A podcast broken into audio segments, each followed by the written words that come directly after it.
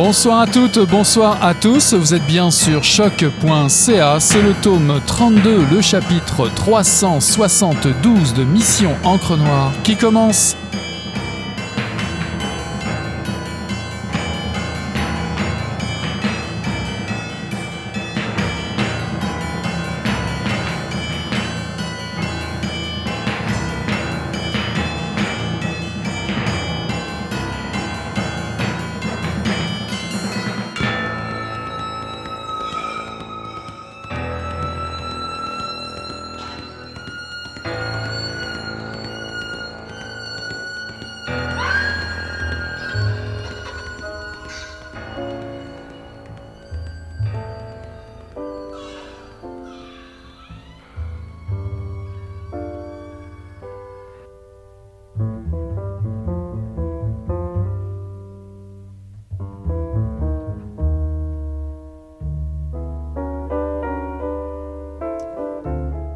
L'arrière de la voiture était la proie d'un violent incendie qui gagnait en puissance et se propageait rapidement. La force de l'impact avait perforé le réservoir à essence, qu'une étincelle avait embrasé aussitôt. De l'air glacial s'infiltrait par le pare-brise fracassé. Des flocons virevoltaient dans l'habitacle. Toujours retenu par sa ceinture, la tête à l'envers, Victor reprit brusquement connaissance. Une douleur vrillait sa main gauche qu'il ramena vers son visage. Un grand éclat de verre maculé de sang transperçait sa paume. Sans se soucier davantage de la plaie, il se tourna vers Jacinthe et constata avec horreur qu'elle n'était plus dans son siège. Il la chercha un moment du regard et finit par distinguer à travers la poudrerie une forme étendue sur la route enneigée. Elle gisait face contre terre, inerte.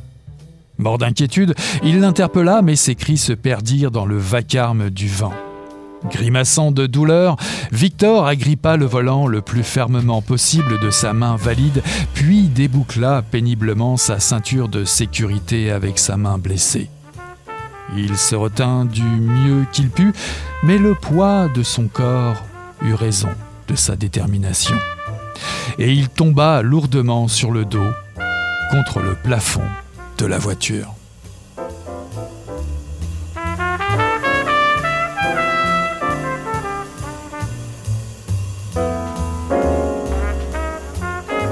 Bonsoir à toutes, bonsoir à tous. Ceci est un extrait de Jusqu'au dernier cri de Martin Michaud, une enquête de Victor Le Sard, paru en 2021 aux éditions Libre Expression. Le bien nommé sergent détective Victor Lessard enfourche une Honda CR250M Elsinore pesant au pire 200 livres. Il passe en première et actionne le levier d'embrayage pour une course-poursuite des plus mémorables au cœur des paysages sauvages englobant la route de la baie James. Car voilà, suite à l'assassinat de trois membres d'un puissant cartel de trafiquants d'opium, un précieux colis a été dérobé aux trafiquants qui n'entendent pas à plaisanter. Un homme en fuite a pris huit personnes en otage dans une mine de Matagani. À sa demande, Victor est le seul individu à qui il veut s'adresser. Jacinthe Taillon à ses côtés, les deux enquêteurs du SPVM se retrouvent précipités dans une chasse à l'homme haletante sur les traces de l'auteur du triple meurtre. Embarquez dès ce soir avec moi vers le nord du Québec, histoire de renouer avec les deux inséparables enquêteurs Le Sar et Taillon, de croiser Yogi Berra, Scotty Bowman, Victor Hugo, Christopher Walken, Fellini et bien d'autres, sans oublier bien sûr la montre Hamilton héritée de son monteur Ted, un gant de baseball fétiche et le So What de Miles Davis. Page, vous irez voir vous-même. Pas de doute, vous êtes bien dans une enquête du célèbre Victor Le Sar. Et oui, j'accueille avec grand plaisir l'auteur, le maître du thriller québécois, Martin Michaud. Bonsoir Martin. Bonsoir, comment, comment, comment allez-vous? Ça va très bien, merci. Martin, vous êtes né à Québec, vous avez longuement pratiqué le métier d'avocat d'affaires avant de vous consacrer pleinement à l'écriture. Vous avez rencontré un succès fulgurant au Québec avec vos trois premiers euh, thrillers inscrits dans la série euh, Victor Le Sar, Il ne faut pas parler dans l'ascenseur, La chorale du diable et Je me souviens, par analogie avec la devise du Québec, ce qui vous a valu de nombreux prix littéraires et un succès public retentissant ici et à l'international. Un autre roman, Sous la surface, remporte le prix Ténébris en 2014. Reconnu par la critique comme le maître du roman policier québécois, votre travail est comparé à celui d'auteurs internationaux comme Joe Nesbo, Michael Connelly, Fred Vargas, Ian Rankin ou Henning Mankell. Ce que l'on sait moins, c'est que vous êtes à l'origine d'un groupe de rock indie, M-Jan.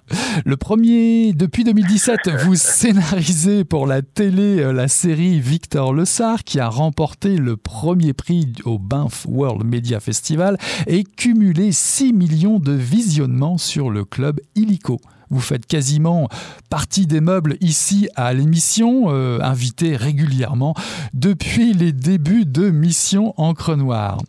On va passer à travers. C'est une citation qui est extraite d'un article de la presse du mois de mars 2020 qui abordait votre démarche de présenter via Facebook une série de capsules, une quatorzaine, qui a confiné au grand plaisir de votre lectorat Victor Lessard et Jacinthe Taillon, obligés de s'isoler après s'être fait cracher dessus par un tueur positif à la Covid-19 lors d'une arrestation.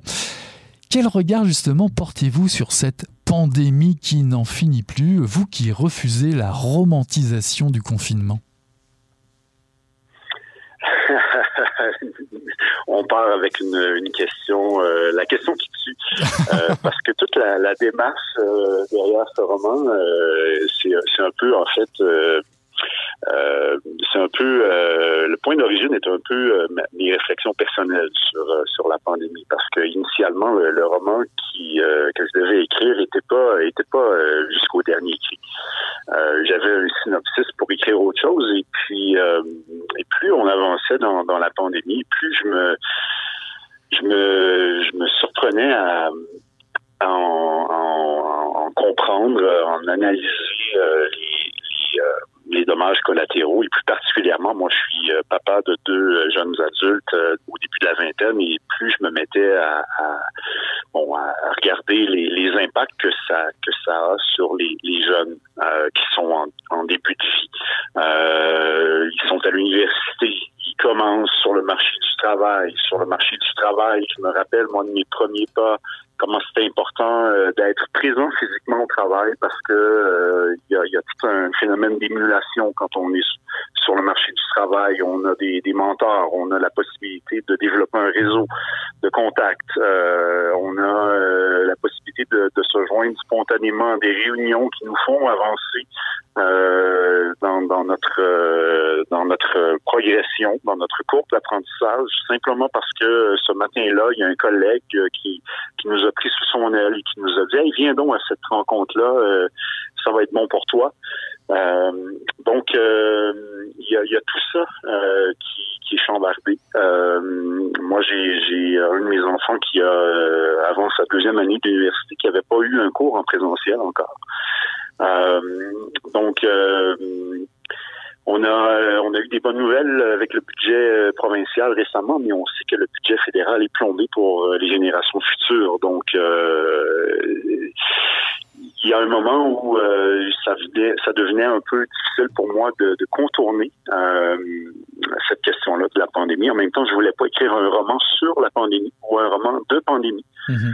Alors j'ai imaginé que le roman se, se passait euh, un peu dans cette période floue d'un après-pandémie euh, ou d'un après-pandémie, d'une pandémie qui ne finit jamais mhm.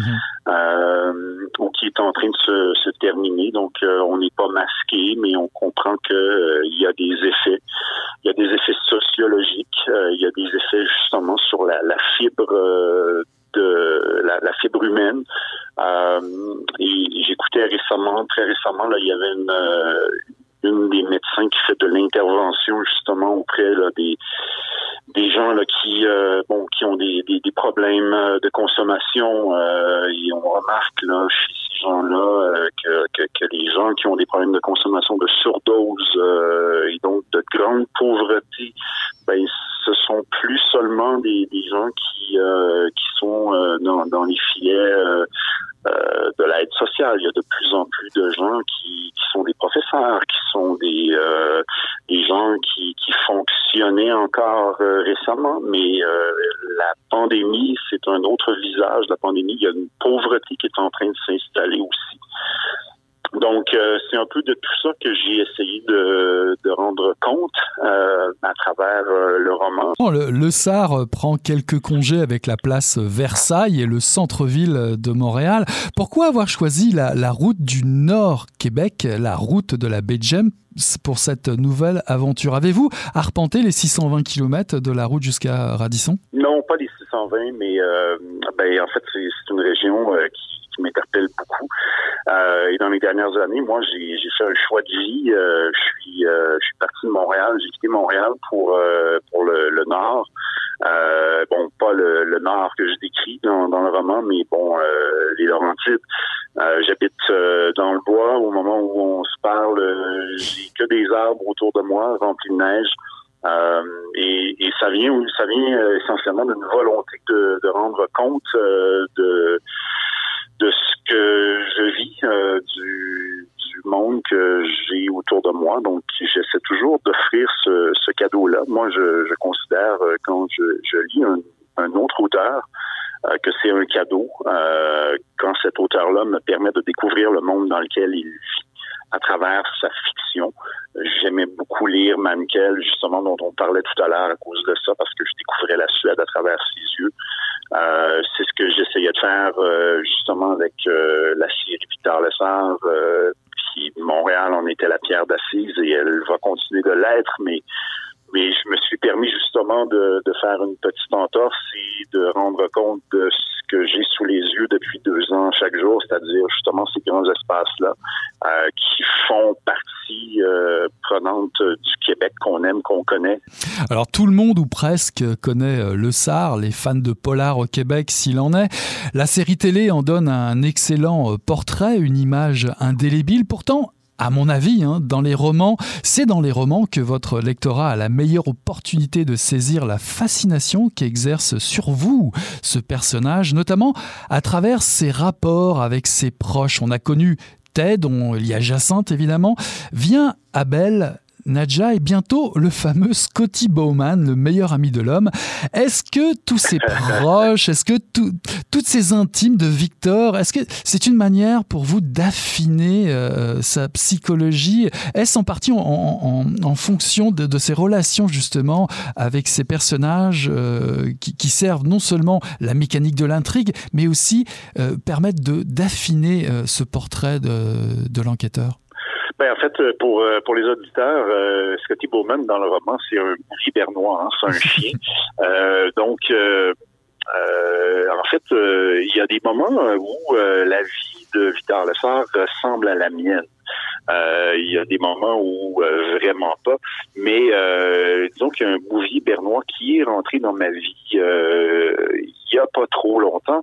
Et je me disais, ah ben tiens, ce serait quand même intéressant qu'il y ait un, bouvier bernois qui entre dans la vie de Victor Lessard parce que justement, euh, ça permet, comme, comme, comme vous mentionnez, ça permet une, dimension euh, ça permet de d'explorer une dimension additionnelle du personnage. J'avais déjà euh, dans les premiers romans euh, de la série planté l'idée que Victor avait une aversion par rapport aux chiens. Puis euh, les premiers romans de la série, la courbe narrative de Victor, euh, euh, essentiellement l'amène là dans, dans l'avant-dernier, dans Ghetto X, à se guérir d'une certaine façon de son passé. Et donc c'était comme une dernière boucle qui restait à boucler.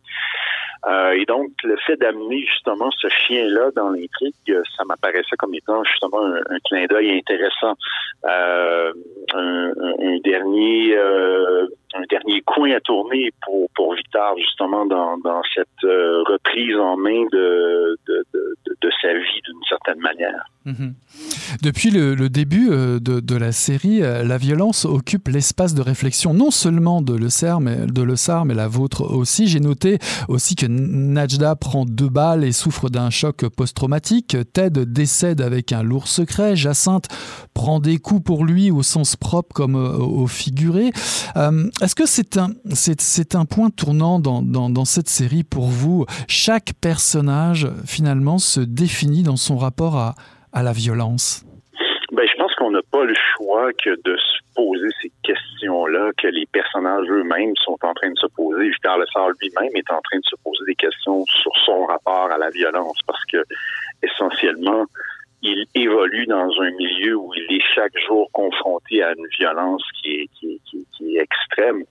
Et, en tant qu'être humain, on, ouvre la télé hier ou aujourd'hui, on est dans le procès de, cette euh, toute petite jeune fille là qui euh, euh, qui a été assassinée par sa belle-mère dans des conditions absolument atroces. Et donc, le roman policier, d'une certaine manière, c'est un outil qui, nous permet de de poser des jalons, de réfléchir d'une certaine manière à cette, à cette violence-là, mm-hmm. de braquer le projecteur sur des enjeux, sur des euh, sur des euh, sur des, des failles dans, dans justement dans, dans l'âme humaine. Euh, euh, par exemple euh, ce, le forcené de, de Portapic, euh, dont j'oublie le nom, Wordman, celui qui au début de la pandémie là en, en Nouvelle-Écosse est parti avec sa voiture, euh, une, une, copie parfaite d'une voiture euh, de patrouille de la GRC qui a fait 22 victimes. Là. Il s'arrêtait dans certaines maisons, tirait des gens, mettait le feu, continuait, etc. Euh, Qu'est-ce qui fait qu'une personne comme ça, qui a fonctionné toute sa vie, qui avait un métier qui était dentiste, qui soignait les gens, tout à coup disjoncte et euh, commet ce genre de crime-là, euh, il y, a, y, a, quelque chose euh, de comment dire, il y a, y a, quelque chose de mystérieux euh, dans dans ce rapport-là qu'on a les humains avec la violence. On est on est le seul mammifère qui qui, qui tue ses congénères euh, de façon violente mmh. euh, pour pour des raisons qui sont obscures qu'on a de la difficulté à s'expliquer. Même les psychiatres se perdent euh, à tenter d'expliquer ça. Euh, et ce qui est complètement fou, c'est que le roman policier, lui, amène des explications. On essaie de, faire triompher d'une certaine manière la lumière, alors que dans la réalité, on n'en a pas d'explication. On se retrouve finalement à, à se dire bon, euh, c'est de la maladie mentale, c'est un acte de folie, c'est de la barbarie. Euh, donc, la violence, elle est, elle, est, elle est là, elle est partout, elle est dans notre vie au quotidien. Donc jusqu'au dernier cri euh, se plante dans un décor euh, du Grand Nord, dans le froid, dans le, dans le bois. Et il y a également de bons gros méchants dans, euh, dans ce thriller, euh, sans trop en dire. Les, les frères euh, Bozorov, un nom de, de, clown, comme le remarque facilement Jacinthe, bien entendu. Alors j'ai noté des, des, pages assez flyées où un des, des frères parle à des morts. Ça m'a rappelé des pages de vos premiers romans, notamment, si je me souviens bien, La chorale du diable en particulier, comme un, où il y avait comme un son, un saut vers le bizarre, vers l'étrange, vers la superstition, l'imaginaire. Est-ce circonstanciel de revoir ça euh, dans ce roman justement ou est-ce une piste d'inspiration qui vous titille de nouveau d'aller vers l'imaginaire? Ouais, le, côté peut-être un peu surréel euh, de ce personnage-là. Euh, ben, c'est quelque chose qui a toujours été là dans mon écriture, euh, qui était là dans des euh, Il ne faut pas parler dans l'ascenseur, qui a été là effectivement dans la chorale du diable, qui a été moins là dans d'autres romans. Ça fait partie de ma palette euh, de, euh, appelons ça, de, de ma palette de, de couleurs. Euh, et, et c'est quelque chose qu'il faut utiliser avec parcimonie. Euh, donc, je, j'avais l'impression que ce personnage-là portait ça en lui. Euh, donc, c'était intéressant d'y aller euh, avec euh, avec cette euh, incursion-là pour lui.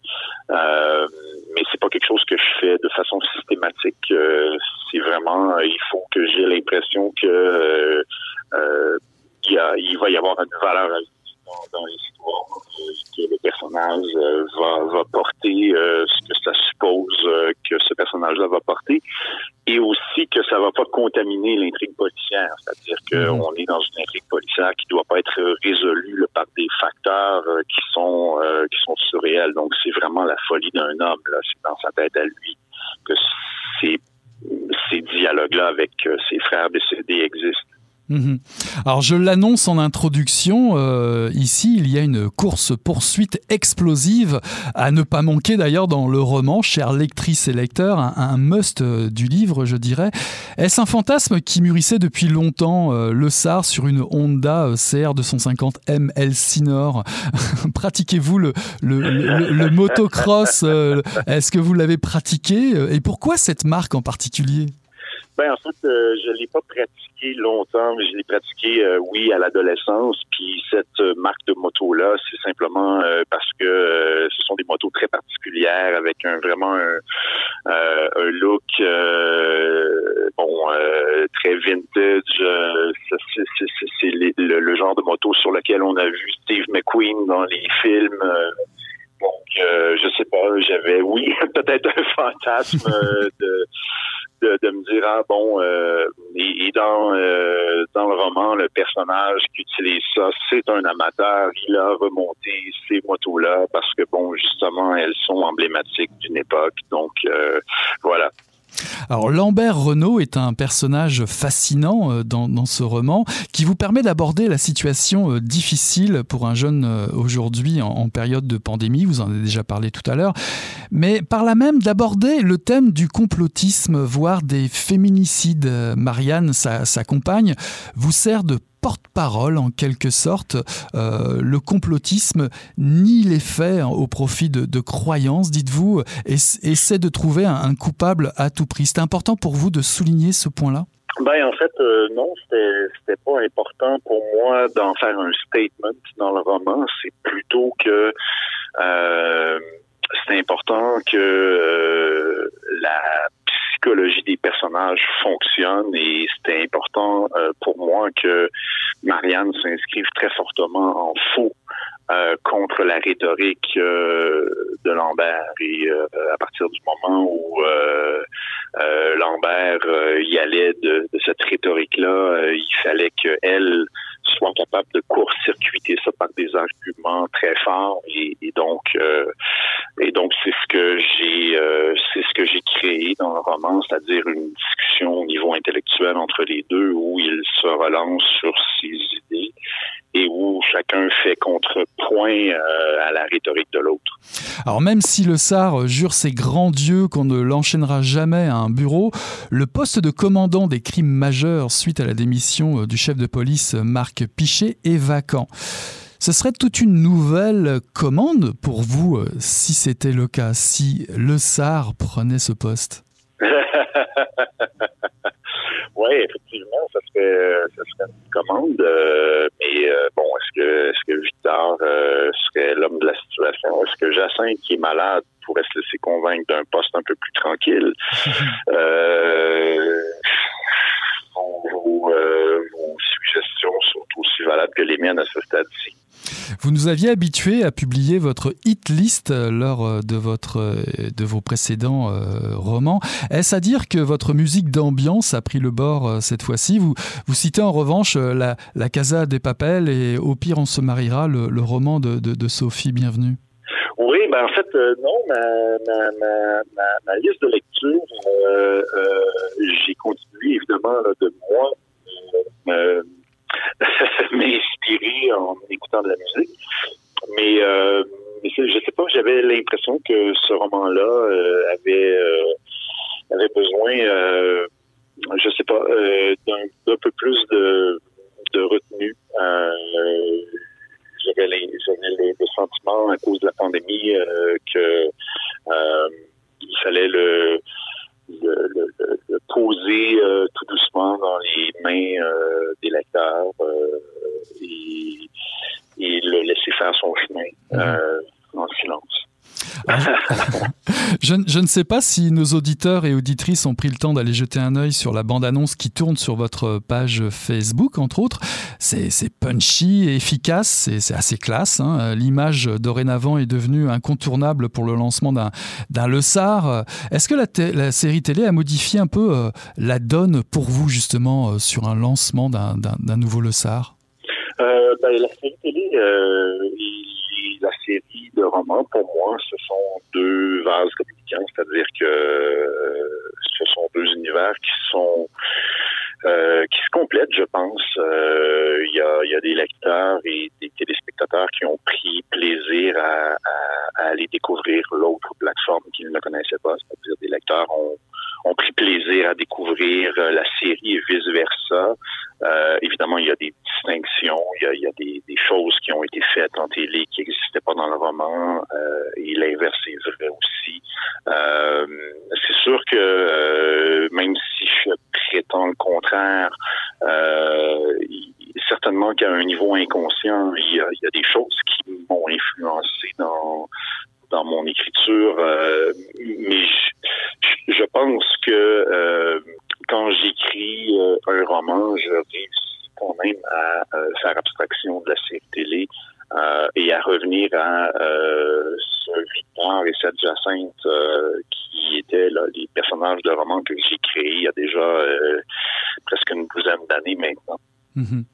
Pour finir, Abel, euh, le, frère euh, de, Le Sar, que l'on retrouve dans euh, cet épisode, lègue à Le Sar une note sortie d'un calepin, une sorte de profession de foi qu'il place sous sa carte de police. Il jure, Le Sar jure de contribuer à un autre futur. Est-ce qu'un nouveau Le Sar est né avec cette aventure? Ben, Je pense que la pandémie, ça change... Ça change la donne pour euh, pour quiconque qui est doué euh, euh, de la faculté de se remettre en question. Euh, on, on est tous interpellés à, à réfléchir un peu dans le fond sur la notre notre rapport au monde, notre façon euh, également d'envisager le futur. Euh, puis euh, bon, la pandémie, c'est c'est un c'est une facette du prisme. Euh, L'autre, c'est évidemment tout, tout le rapport qu'on a avec la nature et avec euh, avec les, les dérèglements euh, climatiques. Euh, on fait partie de la première génération d'humains qui ont qui qui, qui ont à se, à se demander de quelle manière on, va devoir euh, euh, redresser le gouvernement pour ne pas euh, aller se fracasser dans le mur. Donc, oui, je pense que Victor Lessard, comme personnage de fiction, fait pas abstraction à ça et euh, il est en train, à sa manière, d'essayer de se demander comment lui euh, va pouvoir effectivement apporter une contribution euh, à ce à ce monde-là qui est en train euh, de se de se rebâtir, mais qui est aussi en perte de repère. Voilà, il est temps de vous souhaiter euh, de belles fêtes de fin d'année, euh, Martin, Victor, dit, on pourrait dire ça comme ça. Une, nouvelle enquête explosive de Victor Lessard euh, vous attend, chère auditrice et auditeur, une chasse à l'homme en plein blizzard, une sixième enquête, aux côtés de la fidèle Jacinthe Taillon jusqu'au dernier cri de Martin Michaud, une enquête de Victor Lessard parue en 2021 aux éditions Libre Expression. Merci beaucoup, Martin, d'être passé par Mission Encre Noire. Mais merci à vous, de joyeuses fêtes à vous, à toute l'équipe et à tous les auditeurs et auditrices.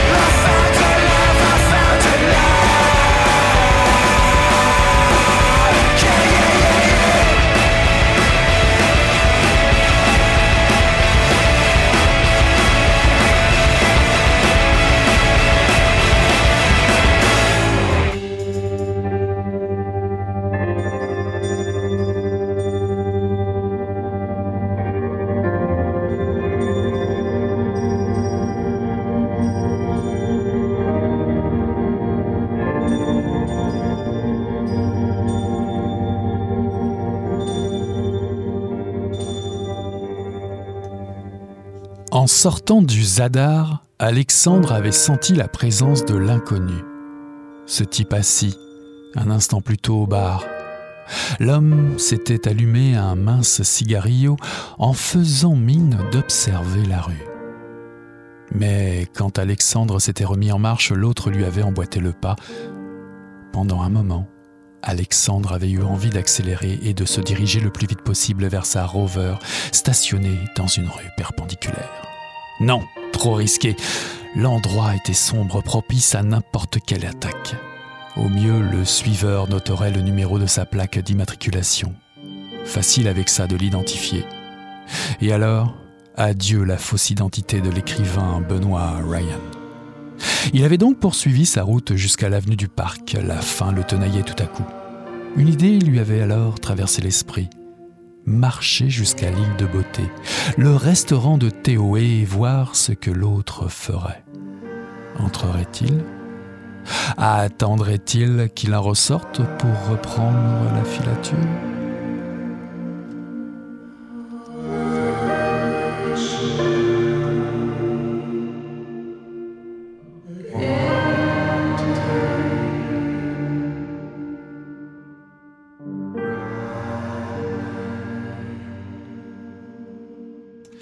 Ceci est un extrait des Gouffres du Karst, une enquête d'Alexandre Jobin par André Jacques, paru en 2021 aux éditions Druide.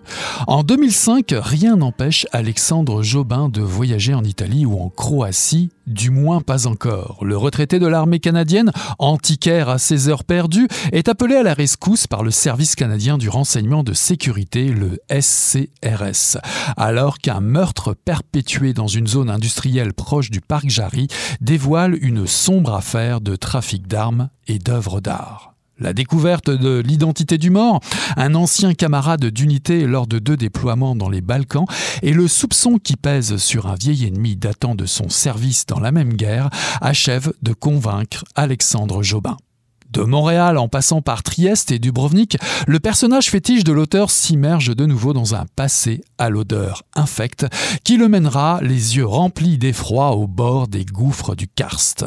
Retrouvons ce soir à Mission Encre Noire la sulfureuse Pavie, l'assistante toute dévouée de Jobin, Isabelle Ménard, le vieux Sam Vronsky, l'ignoble Dragomir Bros et bien sûr la charmante Chrysanti Horowitz aux côtés d'André Jacques qui est notre invité. Bonsoir André.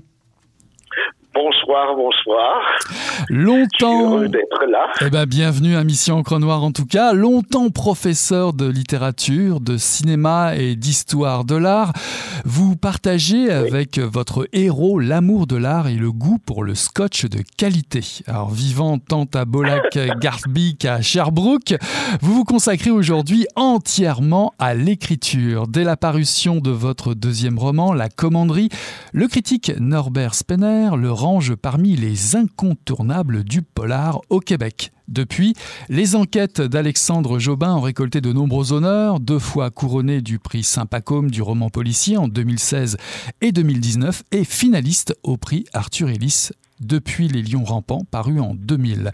Six nouvelles aventures de votre personnage fétiche se sont succédées.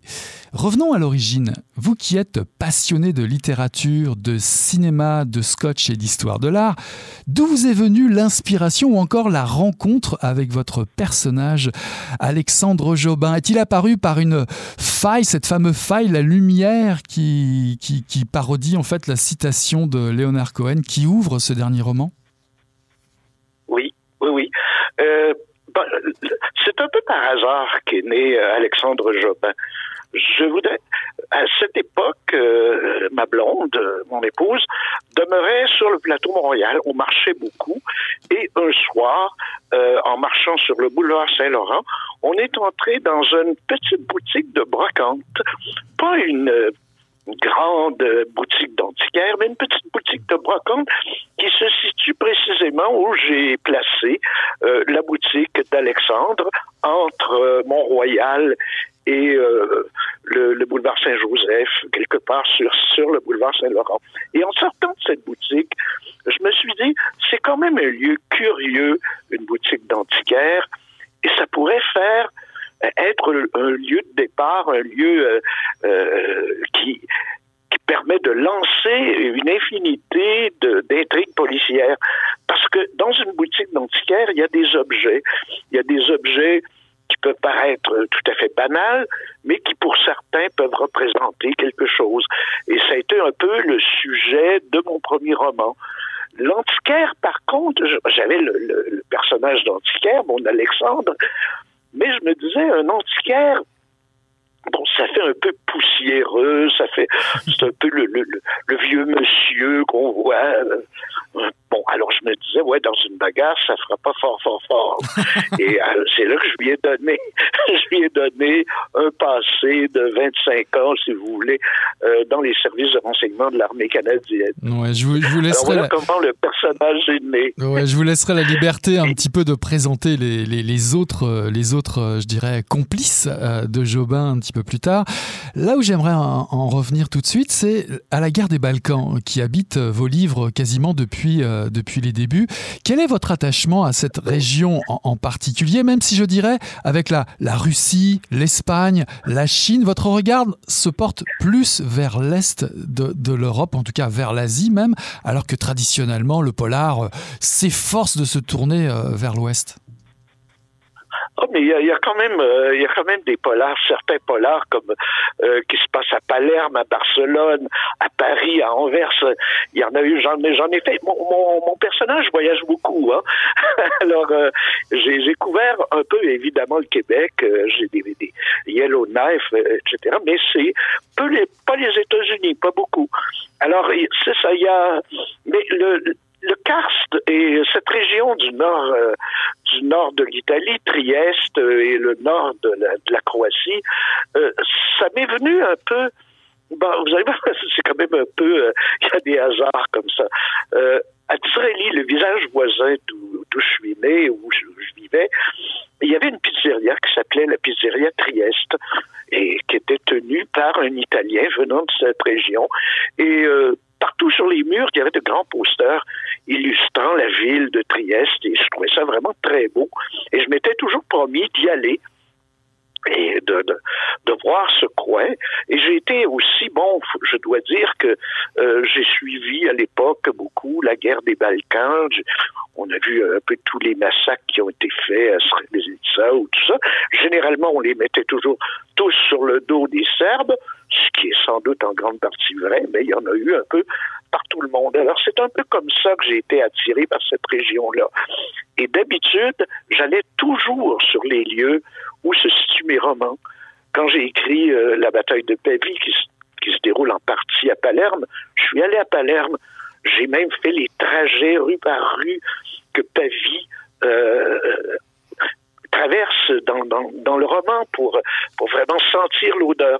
J'avais prévu cette fois-ci d'aller en Croatie et d'aller euh, dans le nord de l'Italie, visiter Trieste notamment, mais la peste est survenue, ce qui a mis un peu fin à mes projets de voyage. Mais je ne dis pas qu'un jour, je n'irai pas euh, voir cette région, parce que d'habitude, toutes les, les autres régions, c'était des régions que je connaissais, où j'étais allé et qui m'étaient familières. Mhm, mhm. Alors revenons euh, justement à, votre antiquaire. Euh, euh, effectivement, envisager un personnage devenir violent ou faire les gros bras en, vendant des, des, œuvres d'art, on imagine ça un peu bizarrement, mais il est entouré de différents personnages qui non seulement viennent l'épauler, car il est quand même capable, Alexandre Jobin, de s'en tirer lui-même. on y retrouve différents personnages qui, qui, jouent des rôles un peu particuliers. Je pense par exemple à Isabelle Ménard, euh, qui a été blessée, brûlée euh, à une joue suite à l'explosion d'un cocktail Molotov dans un, roman précédent, dans Ces femmes aux yeux cernés. Et, le vieux Sam Vronsky euh, l'accompagne dans, dans, ses, dans ses joies d'antiquaire. Quel, quel rôle joue-t-il précisément à ses côtés, justement? Bon, Sam Vronsky, c'était c'est l'ancien propriétaire de la boutique d'antiquaire euh, qui, qui, a été un peu son père adoptif parce que, bon, dans, dans si on relit toute la série, on s'aperçoit que Alexandre, en bas âge, est parti de Saint-Irénée, son village de natal, euh, avec sa mère qui était devenue veuve, et ils sont venus s'établir à Montréal. Et euh, Vronsky, ils, ont, ils sont demeurés euh, à l'étage d'un duplex qui appartenait à Vronsky, et Vronsky habitait le, rez-de-chaussée, et euh, Madame Jobin et son fils habitaient l'étage. Alors c'est comme ça que Vronsky va entrer dans la vie euh, d'Alexandre et après le service militaire, après les années d'armée euh, d'Alexandre, Alexandre va revenir, euh, je dirais poqué, oui, c'est le, bon terme québécois. Euh, sa femme est décédée, il va partir sur une espèce de, de, de choulerie épouvantable, et c'est un peu Vronsky qui va le sortir de là en lui vendant euh, pratiquement pour rien la boutique euh, qui va devenir cette boutique Jobin Vronsky euh, euh qu'Alexandre va. Alors ce personnage, donc, c'est un peu je dirais l'image paternelle de, d'Alexandre qui a un peu connu son père, mais finalement pas beaucoup. Alors il y a aussi des personnages parmi ses intimes qui euh, pourraient être les équivalents de Jobin en termes, je dirais, d'importance dans, les intrigues. Il s'agit des femmes autour de lui, notamment Chrysanti et la mystérieuse Pavie, euh, rencontrée lors de la bataille de Pavie, euh, fille d'une ancienne maîtresse emprisonnée à Joliette.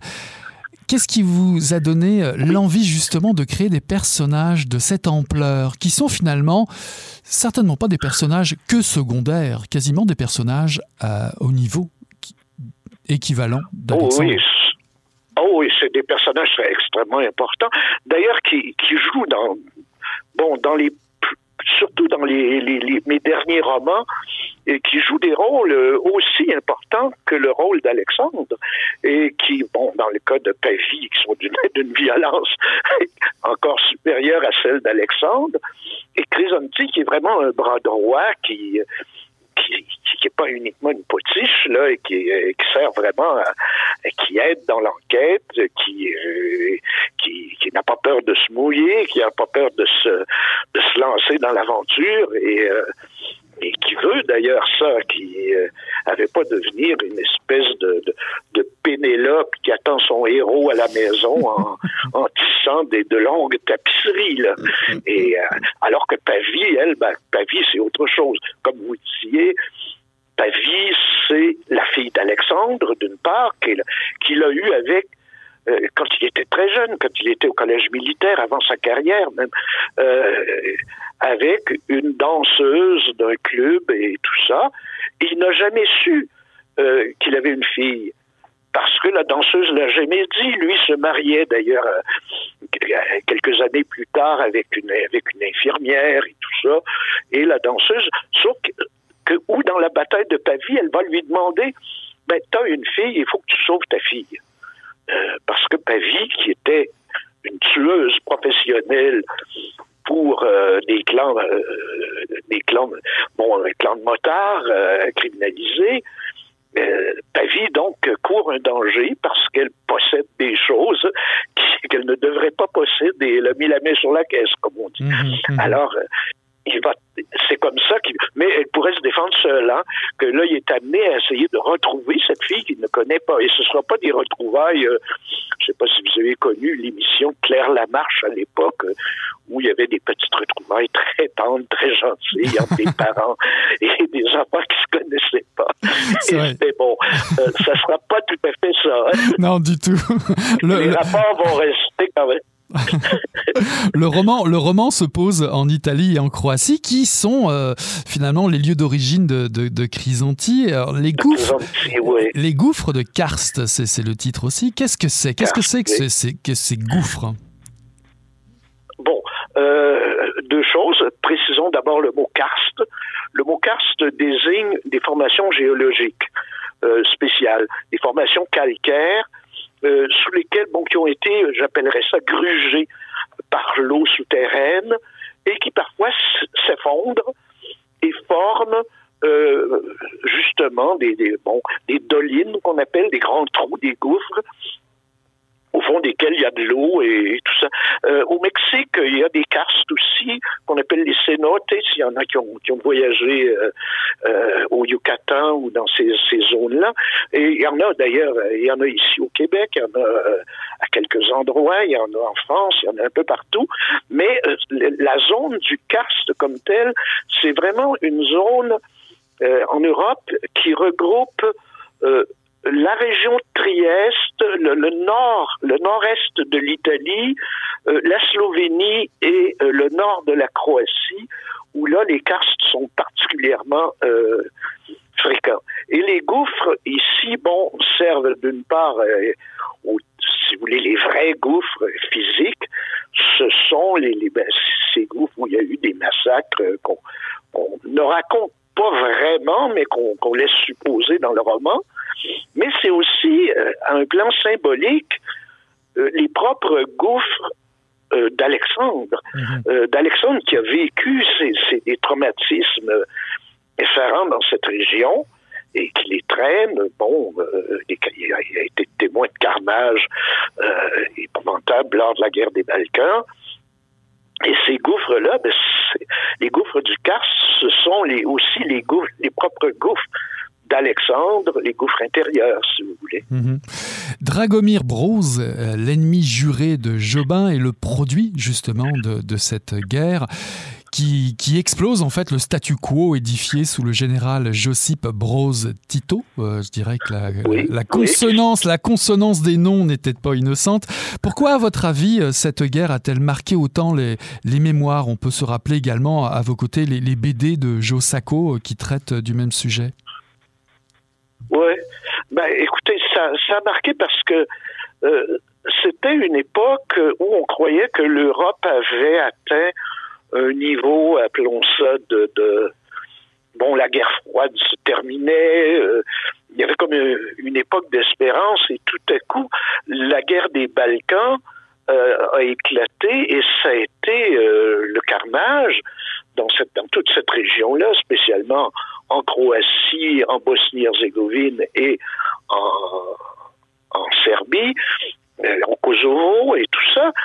Puis il y avait un côté, ben, en tout cas pour les gens de ma génération, une désillusion de, de et puis on apprenait des choses absolument euh, effarantes, là, euh, les massacres de Srebrenica et tout ça qui était bon, c'est pas de ceux-là dont je parle. Moi, j'invente des choses. Le nom de Broz m'est venu comme ça. Je voulais pas faire allusion d'ailleurs à Tito qui, qui a jamais été, à, ma connaissance, euh, un massacreur là, comme comme le personnage que j'ai créé, mais ça m'est venu comme ça. Pour les autres noms de, je les ai choisis dans en fouillant sur internet, on tape nom nom de famille croate et ça nous en donne un certain nombre qu'on peut utiliser euh, au hasard comme ça. Mais j'ai pas voulu vraiment euh, pointer un individu, mais je trouvais que simplement au, au point de vue euh, musical, si vous voulez, Dragomir Broz, ça sonnait assez euh, assez affreux. Hein. Je voulais avoir un personnage. Ce personnage-là n'est pas vraiment un personnage nuancé. C'est un vrai méchant. Il est, tout et on va reconnaître, on va reconnaître qu'il est tout à fait réussi ce, personnage de méchant. Au cours, au cours du roman, euh, Chrysanti euh, lit un, Jean-Claude Iso, euh, Total Chaos, dans la trilogie Fabio Montale, paru chez Série Noire. Ce n'est pas du tout anodin, évidemment, cette référence à, au, décédé Jean-Claude Iso. et Montale, et, et le flic nonchalant et gastronome, bien entendu, est, est une référence hautement reconnu euh, par vous-même. Euh, Labora rencontre le Mistral ici dans votre livre. Euh, quel rôle a joué justement cette inspiration de Montalé Bon, d'une part, je dois dire que j'ai vécu à Aix-en-Provence, j'ai étudié à Aix-en-Provence, donc, et à cette époque, c'était l'époque du néopolar français. J'ai lu la trilogie d'Iso, et même, il a écrit quelques autres romans, comme Les Marins perdus et tout ça. J'ai lu tout Iso. Et j'ai vraiment adoré cette, été. Et euh, j'ai commencé à écrire assez tardivement.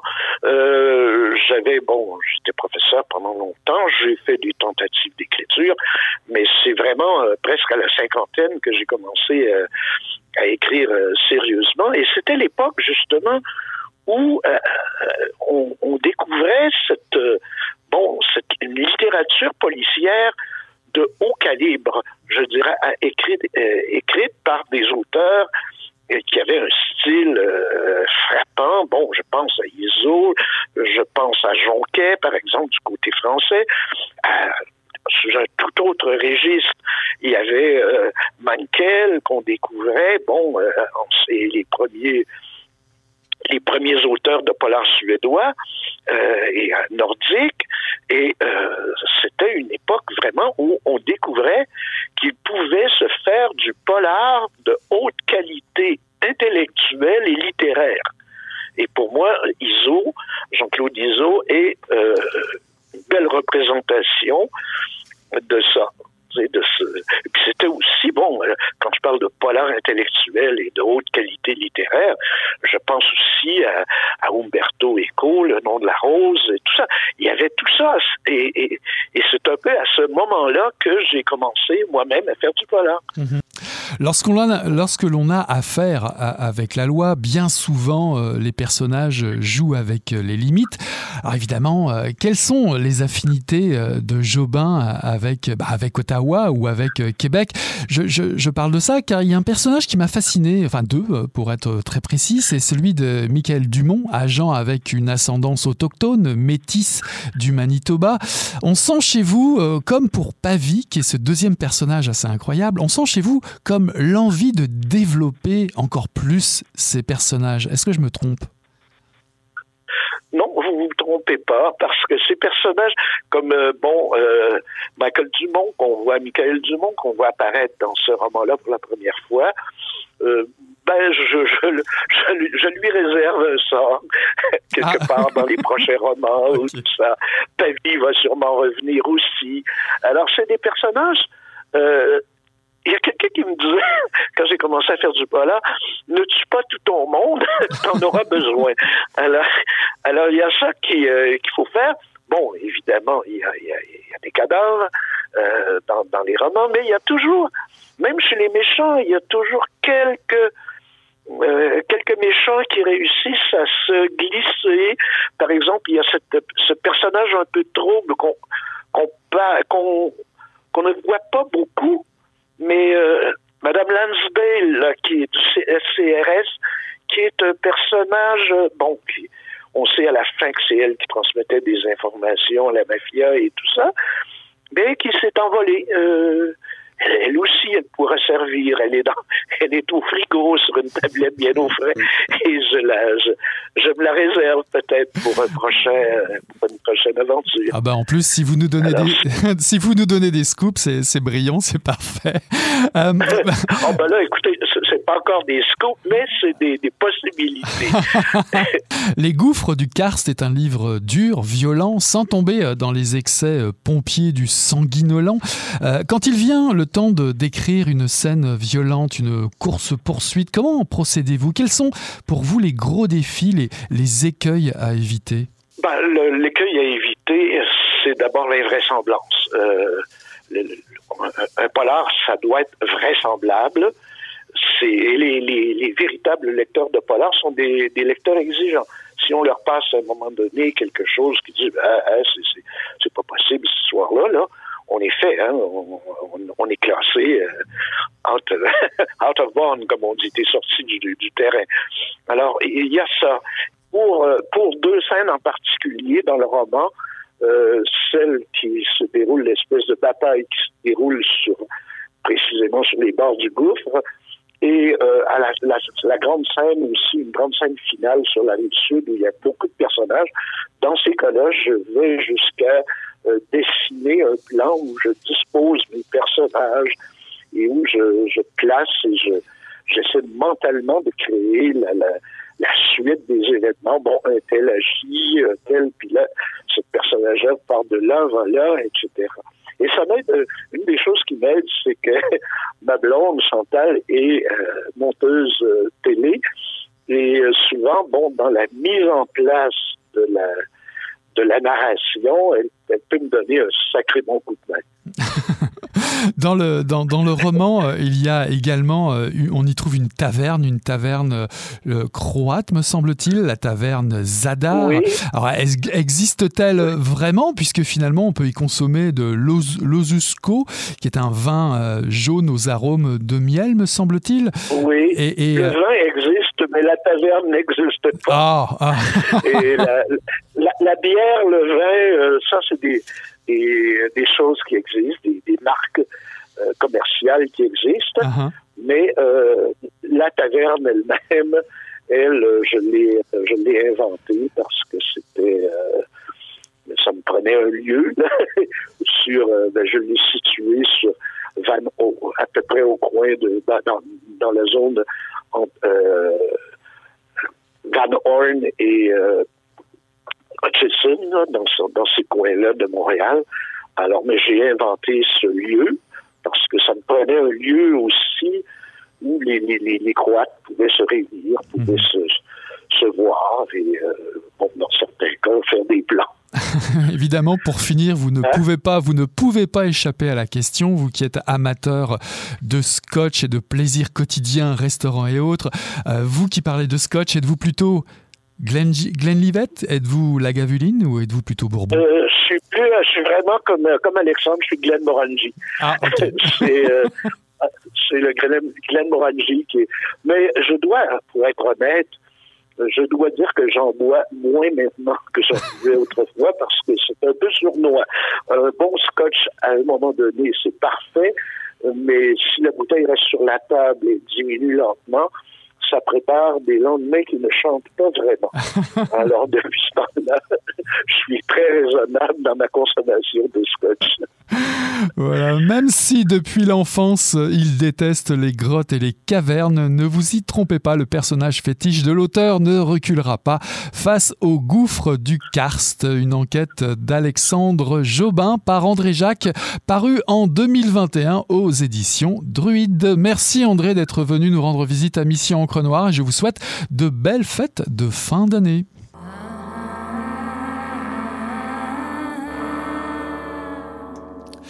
Voilà qui met fin à Mission Encre Noire ce soir, le tome 32, le chapitre 372. J'ai eu le plaisir de recevoir en entrevue euh, Martin Michaud pour nous présenter jusqu'au dernier cri, une enquête de Victor Le Sar, paru en 2021 aux éditions Libre Expression, ainsi qu'en deuxième partie d'émission, André Jacques pour nous présenter Les gouffres du Karst, une enquête d'Alexandre Jobin, paru en 2021 aux éditions Druide. Voilà, il ne me reste plus qu'à vous souhaiter de belles fête de fin d'année. On se retrouve juste après la coupure de Noël et en attendant, on tourne la page et on se dit à l'année prochaine. Salut là